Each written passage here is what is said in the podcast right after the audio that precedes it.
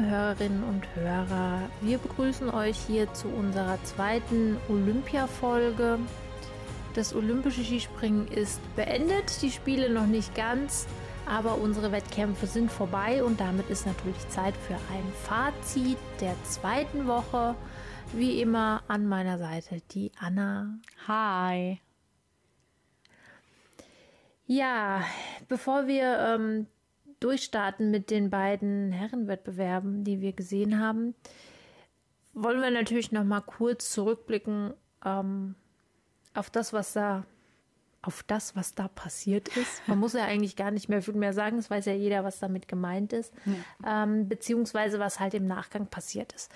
Ähm, wir müssen es jetzt gar nicht mehr so breit thematisieren. Es haben ja alle mitbekommen, was passiert ist im Mixed-Wettkampf. Ähm, es hat natürlich auch in den Tagen danach noch für ordentlich Aufsehen gesorgt. So langsam hat sich ein bisschen herauskristallisiert, ähm, was denn tatsächlich abgelaufen ist. Und auch wenn die FIS sich nicht wirklich öffentlich äußert, ähm, ist, wird nun doch langsam bekannt, dass so im Hintergrund es richtig immer noch rumort und rumpelt und ähm, das Ganze mit Sicherheit nicht ohne Konsequenzen bleiben wird. Ne?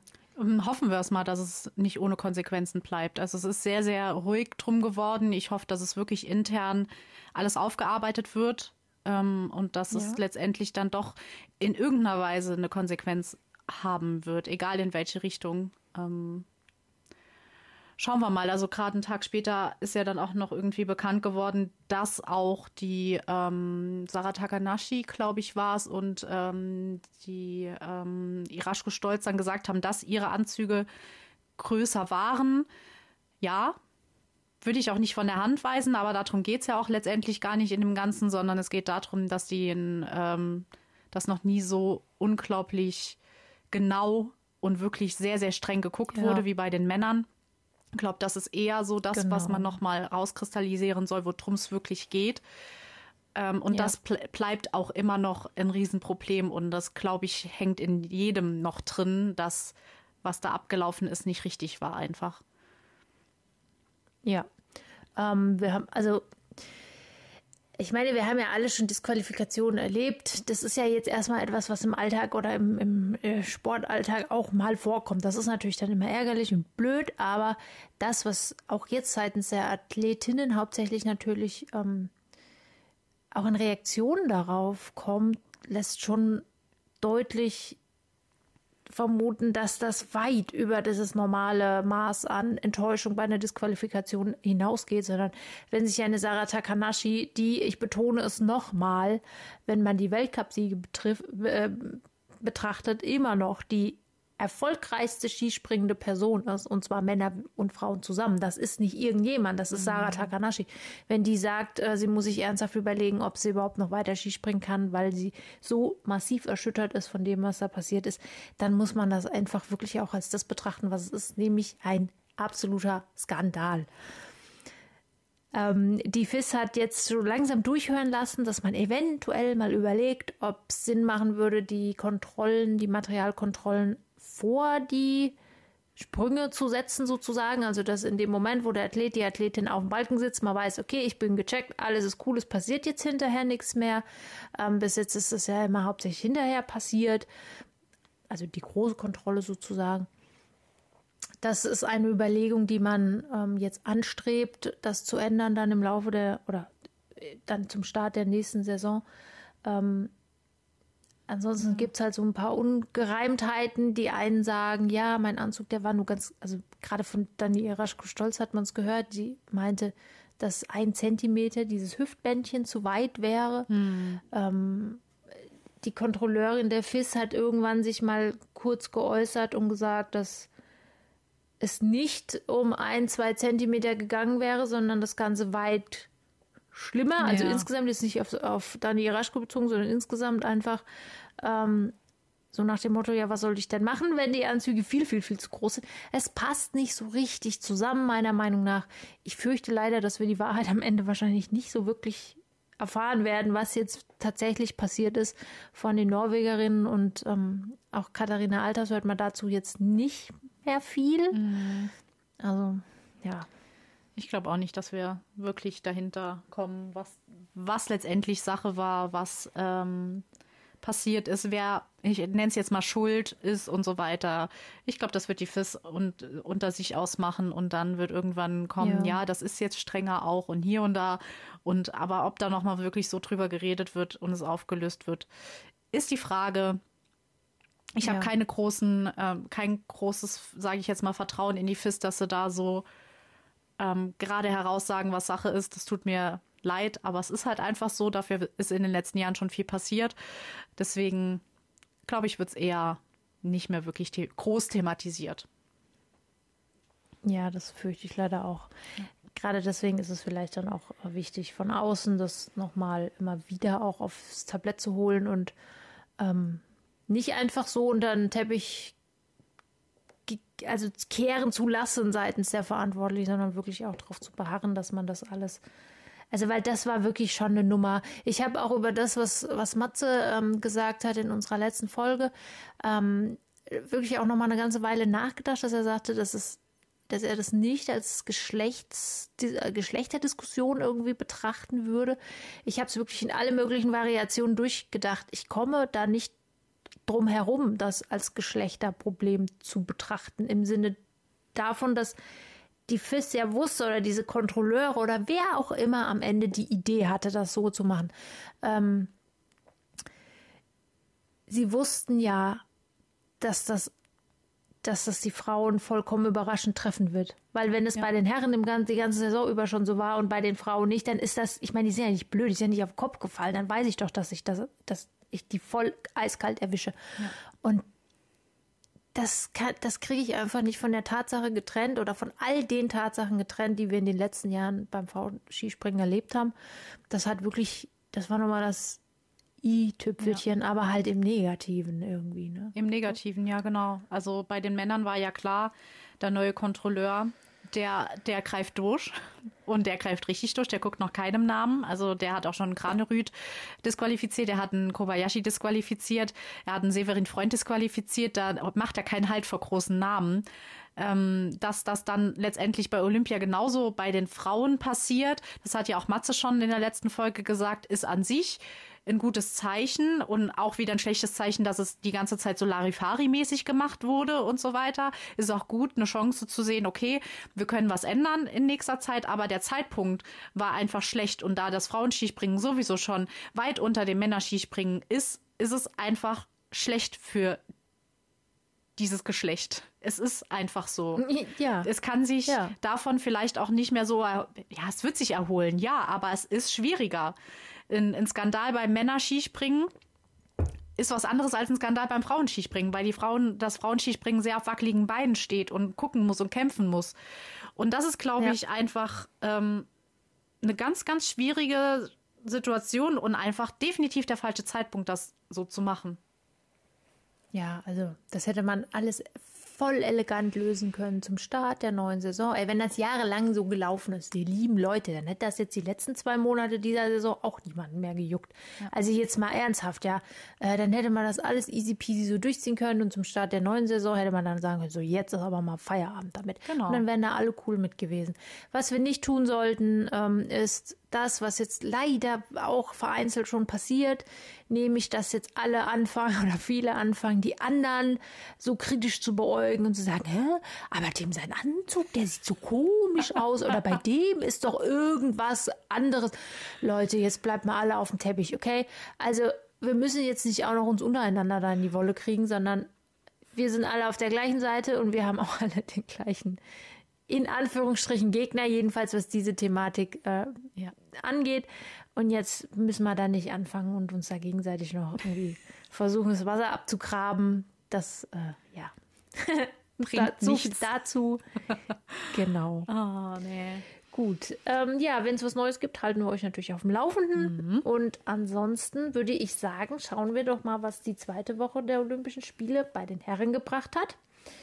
Ähm, wir haben nämlich noch die beiden Wettbewerber von der Großschanze. Genau. Ein Einzel, ein Team. Und die sind beide, wie ich finde, sehr überraschend ausgegangen.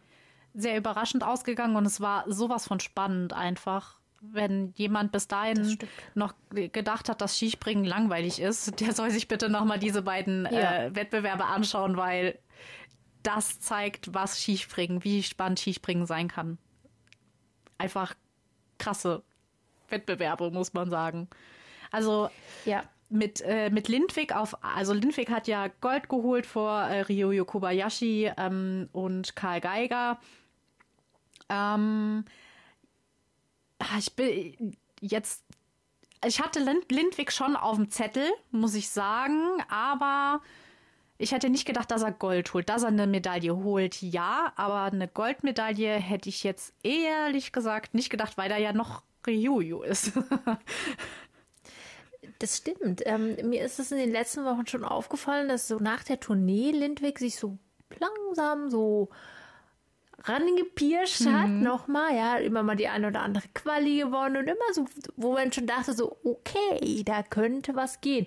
Aber ich meine, Ryoyo Kobayashi steht halt nun mal genau. vorne dran. Das ist halt einfach eine, das ist wie eine Mauer. Wie willst du an dem vorbeikommen? Das ist halt immer so das Ding, ja. ja.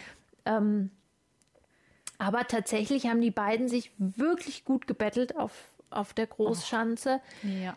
Man hatte auch das Glück, dass der Wind sehr, sehr schön war ähm, in, in, diesem Wettbewerb und dass die Jury zum Glück ähm, hervorragend, wie ich finde. Man muss ja auch mal was Positives erwähnen. Wir, sind, wir wollen ja nicht immer nur meckern, wir wollen ja mal positiver sagen.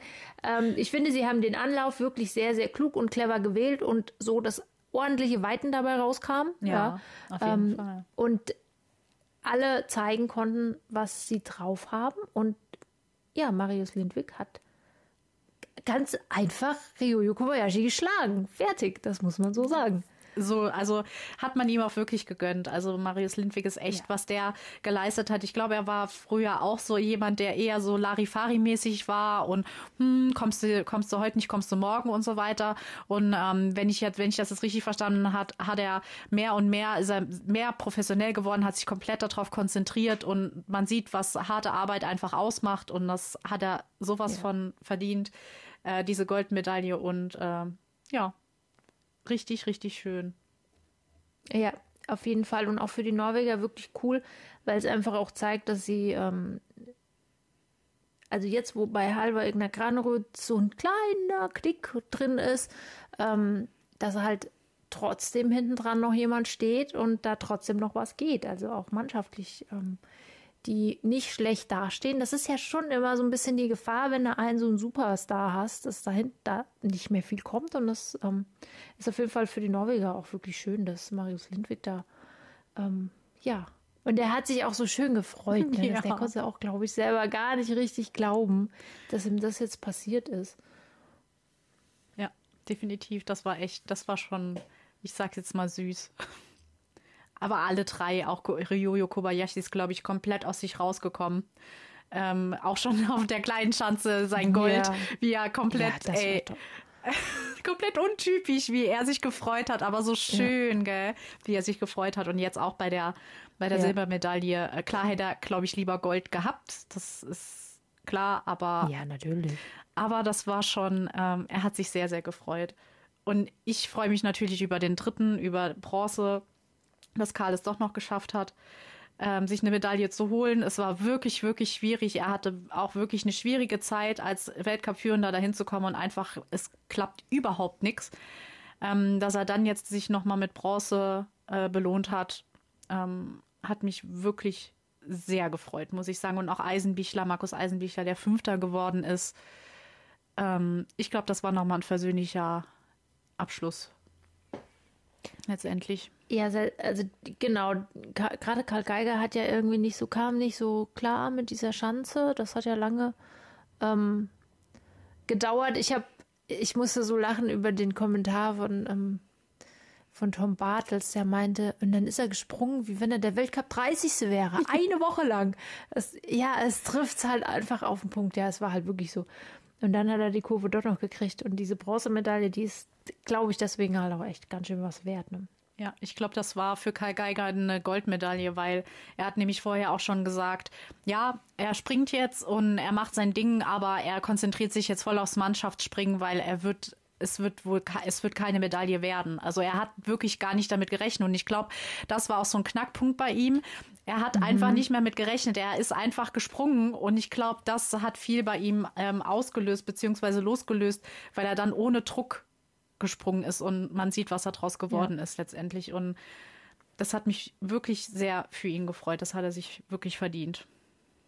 Ja, das stimmt. Ich glaube auch, dass das oftmals das Problem ist, was wir haben im deutschen Team, dass halt immer so viel Druck irgendwie drauf ist. Und wenn der mal rauskommt, ja. oder man den einfach mal, ja, also einfach mal akzeptiert, dass es halt jetzt vielleicht nicht ganz nach vorne geht, dann geht es halt auf einmal dann ziemlich geht's. ganz nach vorne. Ja. Ja. ja. Ja, und dann hatten wir dann am Schluss, äh, als, als Abschluss dieser Olympischen Spiele, dann noch einen Herren-Team-Wettbewerb. Und der ist ja wirklich so ganz anders aus. Also finde ich jetzt so ganz anders ausgegangen als erwartet. Als gedacht, ja, als, ja, das stimmt. Ja. Ja, auf jeden Fall. Gerade, ähm, ich habe definitiv, hätte ich jetzt Wetten abgeschlossen, ich hätte zu 100 Prozent auf Slowenien als Goldmedaillengewinner ja. gesetzt. Also mit einem erstarkten, plötzlich erstarkten Peter Preutz. Was passiert da plötzlich? Und dann ähm, habe ich gedacht, so, jetzt, jetzt kann die nichts mehr aufhalten. Die holen auf jeden Fall ähm, Gold, ja, es ist Silber geworden. Ich denke, die haben sich auch sehr gefreut. Also ich habe äh, die Medaillenvergabe gesehen. Da waren auch strahlende Gesichter. Die haben das jetzt nicht als, oh, wir haben kein Gold geholt, nur Silber. Ich glaube, weil ich glaube, die sind sehr, sehr bodenständig, auch die Slowenen und sehen da jetzt nicht irgendwie das Ganze. Äh, die sind jetzt nicht so erfolgs, wie soll ich das sagen, erfolgshungrig wie vielleicht andere Nationen sind, die sich dann nicht so freuen, wenn es dann doch nicht die, die höchste Medaille ist. Aber ähm, ich glaube, die haben sich sehr über Silber gefreut und das können sie sich auch, weil die waren schon mega gut einfach. Aber ja, definitiv. Besser war Österreich. Hätte ich niemals gedacht, dass die Gold holen. Ähm, ich, nee, ich auch nicht. Ich weiß auch nicht, wie sie es geschafft haben, ehrlich gesagt, aber es haben es geschafft. Will man ihnen auch nicht absprechen. Also ähm, Nein, auf keinen Fall. Also äh, völlig, also auch verdient. Ja. Gibt es nichts dran ja. zu meckern. Sie haben sich das äh, irgendwie verdient. Das ist nicht, nicht durch, keine Ahnung, irgendwelches Beduppen passiert, was ja nicht so ganz äh, unabwegig ist bei diesen Spielen. Ähm, Jan Hörl ist halt voll auf, aus sich herausgekommen ja. und über sich hinausgewachsen und hat natürlich da echt ganz schön abgeliefert. Ne? Ja. Ähm, die Großschanze hat ihm gelegen, er ist auf der Einzel, auf, im Einzel Neunter geworden. Mhm. Ähm, aber wenn man sich die Einzelwettkämpfe der Österreicher oder die Einzelergebnisse der Österreicher anguckt, finde ich, ich meine, das war alles nicht schlecht, gar keine Frage. Aber jetzt mal ähm, ja, jetzt mal abgesehen von Manuel Fettner, muss ich sagen, war da jetzt nichts dabei, wo ich gedacht habe, oh wow, ich habe Österreich ganz vorne mit auf dem Zettel. Überhaupt nicht. Nee, auch ähm, also. Stefan Kraft hat ja im, im Training und auch in der Quali hat er ja wirklich abgeliefert. In der Quali ist er nämlich Vierter geworden auf der Großschanze. Im Training war er auch vorne mit dabei. Da hat mir echt gedacht, boah, das ist, das, die, die Schanze ist maßgeschneidert für den. Der wird da echt abliefern. Und dann ist aber nach der Quali, also im ersten Durchgang, ist er dann halt da hat er seinen schlechtesten Sprung gemacht und da dachte man halt auch schon im Einzel so, boah, was ist denn jetzt los? Also was, was passiert jetzt gerade hier? Und deswegen hätte ich hm. niemals gedacht, dass er, klar, er hatte einmal so einen kleinen Ausrutscher, aber es hatte, glaube ich, in jedem Team gab es diesen Ausrutscher mit 121,5 Metern. Ähm, ja. Aber trotzdem, er hat abgeliefert. Er hat, ähm, er hat immer, er konnte immer vorne mithalten und so weiter. Und deswegen ähm, hat mich das echt überrascht, dass er da, ähm, dass es doch dann zu Gold gereicht hat. Ja, das hat mich auch sehr überrascht. Und es war auch noch nicht mal allzu knapp, also so um die acht Punkte. Ja. Ähm, das ist jetzt, also es ist jetzt natürlich nicht irre viel, aber es ist bei weitem nicht so knapp, wie es zwischen dem dritten und vierten Platz war. Da waren es nämlich äh, nur 0,8 Punkte. Ja. Und das ist in einem Teamwettkampf mit acht Sprüngen. Ne, ist halt quasi nichts irgendwie. Also das ist einfach auch mehr oder weniger dann Zufall in dem Moment. Genau. Ähm, ob du dann den, die, den halben Punkt oder wie auch immer noch machst oder nicht. Ähm, ja, konnte sich Gott sei Dank Deutschland dann noch sichern, die, den, den dritten Platz. Ähm, ja. Ja, letztendlich. Ja, ich weiß auch nicht. Also ich glaube, letztendlich hat es an den anderthalb Metern von Lindwig, also er ist 126,5 und Karl Geiger ist 128 gesprungen, weil sonst war eigentlich so ziemlich alles identisch. Also sie hatten fast die identischen Noten, sie hatten identische Windpunkteabzug. Ähm, es waren wirklich die 1,5 Meter, die das Ganze letztendlich ausgemacht haben. Das ist echt mal interessant zu sehen, wenn man sich jetzt die Statistiken mal so anschaut, ne? Ja, und was halt auch, also wer halt leider auch einmal so ein kleines bisschen ins Klo gegriffen hat, waren halt die 118,5 Meter von ähm, Granerüth. Oh, die waren jetzt halt auch nicht so stramm irgendwie. Aber das waren alles, ähm, also im Vergleich, wie du schon gerade gesagt hast, die anderen hatten auch so ein bisschen einen Rausreißer. Also das hat sich relativ ausgeglichen insofern. Ja. Also es war jetzt kein, bei niemandem eine absolute Übermannschaft. Ähm, ja, aber ich habe, also ich habe schon überlegt gestern, bevor ich es geguckt, also bevor es losging, habe ich gedacht so, okay, wie starten wir heute? So, ja, wer hat Gold gewonnen im Team? Slowenien, wer hätte es gedacht? Alle haben es gedacht. Ja, super, dann durfte ich mir was Neues einfallen lassen, weil Mann, hallo, hat also, doch nicht funktioniert. Was ist da los? was mich auch sehr wundert, ist dass, oder was, ja, ich meine, es ist nachvollziehbar, aber ähm, ich frage mich so ein bisschen, wo Lanischek abgeblieben ist bei diesen Olympischen Spielen. Das lief nicht so rund irgendwie. Ähm, ist auch im Team jetzt dann ähm, nicht mehr dabei gewesen, ersetzt worden durch Timmy Seitz, der auch gute Leistungen geliefert hat. Also ja, konnte mithalten letztendlich. Ja, das zeigt nun, halt. Ja, so war es halt nun. Das zeigt halt auch die Stärke des slowenischen Teams. Also die haben wirklich ein Luxusproblem, ja, wenn stimmt. die dann den, den fünften des Gesamtweltcups im, Einz, im Einzel auf der Großschanze und im Team rausnehmen müssen. Ja weil andere besser sind, das ist echt, äh, das zeigt die Stärke dieser Mannschaft einfach. Und das ist, ja, boah, das stimmt. Wow. Also mega. Auf jeden Fall. Also ich, ja, bin immer noch der, der Meinung, dass die slowenische, das slowenische Team momentan eigentlich das Beste der Welt ist. Und zwar jetzt im Hinblick, also groß gedacht sozusagen, ja, wenn man sich alles zusammen mal anguckt. Ja. Auch den, der Nachwuchs etc. Das ist so, das erinnert schon, finde ich, sehr an, an die, oh Gott, das klingt so komisch, die guten Jahre der Österreicher. Also so an diese richtige mhm. Hochzeit, äh, wo du wirklich, wo die einen nach dem anderen äh, an Spitzenspringer da irgendwie rausgelassen haben aus ihren Elite-Schmieden. Ähm, so ein bisschen ist Slowenien jetzt auch. Also wirklich Ach, irgendwann kriegen wir die Ehrenstaatsbürgerschaft der Slowenen, weil wir da die ganze Zeit die Lobhudeln und so. Du auf jeden Fall, würde ich sagen. nee, ist aber auch so. Also, wenn man sich die Kontinentalcups anguckt, bei den Frauen, bei den Männern, überall, der Nachwuchs ist da. Sie sind erfolgreich und denken trotzdem an den Nachwuchs. Wir wissen bei vielen anderen Nationen, das ist ein bisschen schiefgelaufen bei anderen Nationen. Die haben nicht so wirklich dann auf den Nachwuchs geschaut. Und das macht Slowenien einfach gut und haben auch letztendlich ähm, die Infrastruktur, das haben wir auch schon oft gesagt, und ja. die machen alles das richtig. Stimmt. Und ähm, hoffen wir, dass es so bleibt. Ich glaube schon. Ich glaube, so eine Running Machine, die kriegst du nicht so schnell gestoppt. Das stimmt. Das, äh, und die machen das ja schon so lange auch, dass die, die haben das schon drauf. Die wissen schon, wie es läuft irgendwie so. Ja. Also man muss ho hoffen, dass äh, nie denen das Geld ausgeht, weil das ist ja leider häufig das Problem. Ne? Das stimmt. Ja, ist so. Ähm, apropos Geld ausgeht. Jetzt kommt's. Was für, was für ein Übergang. Nein, wir haben, wir haben natürlich überlegt jetzt auch, wen wollen wir denn äh, noch mal so ein bisschen besonders herausstellen? Oh ja. Ähm, in diesen Olymp oder was die, die, die Rückschau der Olympischen Spiele äh, insgesamt betrifft. Und da gibt es halt auch einen Athleten, der sich äh, gemausert hat jetzt wieder und so ein bisschen ähm, sich nach vorne ackern konnte auf diesen, auf diesen Anlagen. Ähm, und der da also ein bisschen als Einzelkämpfer rumgegeistert ist. Und das ist Anti-Alto für Finnland.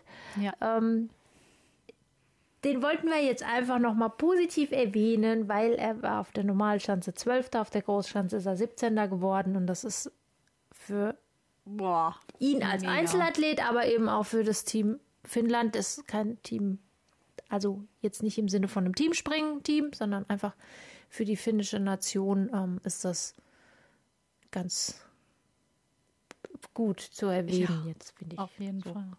Sie wissen, dass da doch noch mal jemand nachkommt und hoffentlich schaffen sie es auch vielleicht dann in vier Jahren bei den nächsten Olympischen Spielen auch wieder eine Mannschaft zu stellen, weil ich denke, wenn einer vorne so ein bisschen mitmischt, nicht ganz vorne, aber doch ziemlich ähm, und da wieder neue Hoffnungen ähm, letztendlich äh, draus geschöpft wird, nenne ich es jetzt mal, ähm, dass da vielleicht noch mal mehr, mehr Bewegung reinkommt, was man dieser ähm, Nation ja mehr als wünschen kann. Ne? Ja, also hoffentlich. Wir wollen, wollen uns das, wünschen uns das sehr, dass da jetzt wirklich dann auch, ja, muss ja mal vorangehen jetzt auch, ne? Genau. Also was, was geht, Leute. Ja, wer hat sich noch positiv herausgestellt? Einer will ich, will ich ähm. ganz zum Schluss, weil der äh, muss ganz zum Schluss genannt werden, aber dann ja. nennen wir als, als nächstes vielleicht die Russen, die man auch noch mal ähm, mhm. ähm, wirklich äh, erwähnen sollte, gerade Klimov und äh, Satreev, die auf der ähm, Normalschanze wirklich Wahnsinnsergebnisse gemacht haben mit, mit dem fünften und achten Platz, waren auch ähm, während, des, während der Trainings super und äh, sind auch in, auf der Großschanze 16. Äh, Satriev ist 16. geworden und ähm, äh, Klimov ist 18. geworden, genau. Ähm, das sind super Ergebnisse für die Russen und sie haben ja klar muss man jetzt auch noch ein bisschen anders sehen. Beim Mixteam ja auch eine Medaille geholt, aber trotzdem.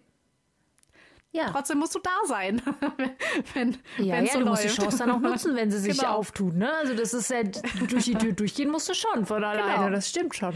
Ja, das, ja. das konnten sie, das haben sie gemacht und ähm, auch schön, weil da kommt auch wieder was nach. Ja. Und äh, das ist auch so was, äh, was schwierig war die letzten Jahre. Also die hatten ja auch dann damals die großen, wie haben, wie haben es alle, Dimitri Vassiljev oder ja. Ne? Ihr wisst schon. Ich, ja, ich, ich denke immer noch sehr wehmütig zurück an Pavel Karelin.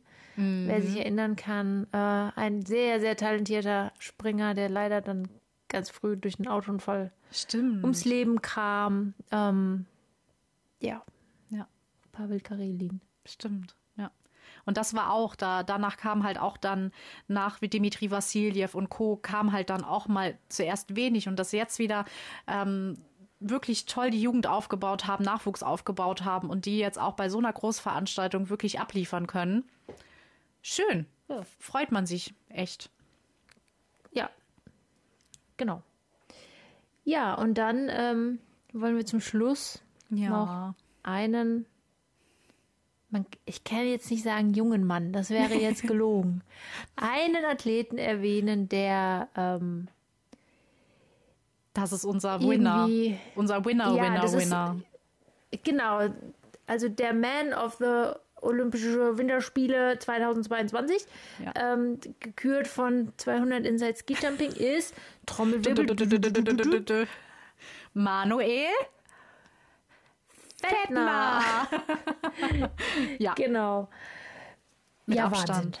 Mit Abstand einfach. Also wir haben es ja schon in der letzten Folge gesagt, wie toll es ist, wie er, was es bringt, zu kämpfen, weiter zu kämpfen, niemals aufzugeben. Und was der einfach geleistet ja. hat. Er hat jetzt wieder, er hat jetzt mit der, mit der Mannschaft Gold geholt. Ja. War der, war der letzte Springer, also sozusagen der Führungsspringer der Mannschaft und ja. holt dann mit dieser Mannschaft Gold, hat Silber auf der Normalschanze geholt, wurde Siebter auf der Großschanze. Das waren seine Olympischen Spiele und das mit 30. Nach wie vielen Jahren schon? Mit äh, 36. Mit 36, stimmt. Er, ist, er wäre ja beim nächsten Mal wäre ja, er 40, ja. wenn er nochmal bei den genau, Olympischen Spielen so. mitmacht. So, oh Gott. Ja. Und dann so ja, also abzuliefern. Also, Knaller. Ja. Und auch nach so langer Zeit. Ich meine, Manuel Fettner ist ja schon ewig irgendwie dabei ja. und hat ja auch diese ganzen ähm, Jahre, die, die ich ja gerade schon mal erwähnt habe, erlebt, in denen die Österreicher einen nach dem anderen rausgehauen haben an, an, an absolutem Top-Athleten und Manuel Fettner auch immer sehr, sehr, sehr gut dabei. Mhm. Aber immer so ein Stück hinter einem Thomas Morgenstern, vielleicht ein Stück hinter Gregor Schlierenzauer und den Andi Koflers und den Leutzel und immer so ein bisschen weiterhin. Und aber immer konstant und halt dann natürlich später auch Stefan Kraft und so und dann immer so konstant weitergearbeitet und dran geblieben und bumm, eine goldene und eine silberne 2022 in Peking mit nach Hause nehmen. Super, echt Ja. Knaller. Definitiv. Ist ihm so zu gönnen und Ja. ja. Da ist man sprachlos und man freut sich einfach auch, äh, ja, auch sehr mit auf Genau. jeden Fall. Ja.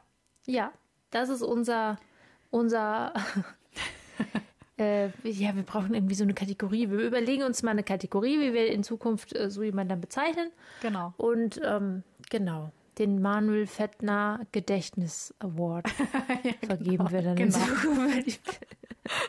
okay, wir überlegen uns da nochmal ein, ein gutes Konzept. Ähm, und jetzt erholen wir uns alle mal von diesen aufregenden äh, Winterspielen und Oh ja. kommen alle mal ein paar Tage zur Ruhe.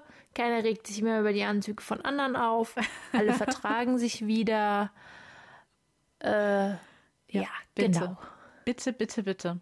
Jetzt haben wir ja auf jeden Fall mal ein Wochenende Pause. Die, nächstes Wochenende wird jetzt nicht stattfinden. Und dann geht schon in das letzte Drittel der Saison mit ganz viel Skifliegen, mit ganz viel skandinavische War Air Tour und so weiter. Es wird noch sehr, sehr cool und sehr, sehr spannend. Und ähm, ja, wir freuen uns drauf. Auch wenn es damit bedeutet, dass die Saison bald wieder zu Ende ist. Aber äh, wir haben ja noch ein bisschen, ein ganz kleines bisschen haben Ja, wir es ja noch noch. ein bisschen. Genau. Ja, Ja, sehr schön. ja, das Gut. war unsere Zusammenfassung und äh, ja, erholt euch gut. Wir hören uns bald wieder. Macht's gut, ihr Lieben. Bis bald. Tschüssi.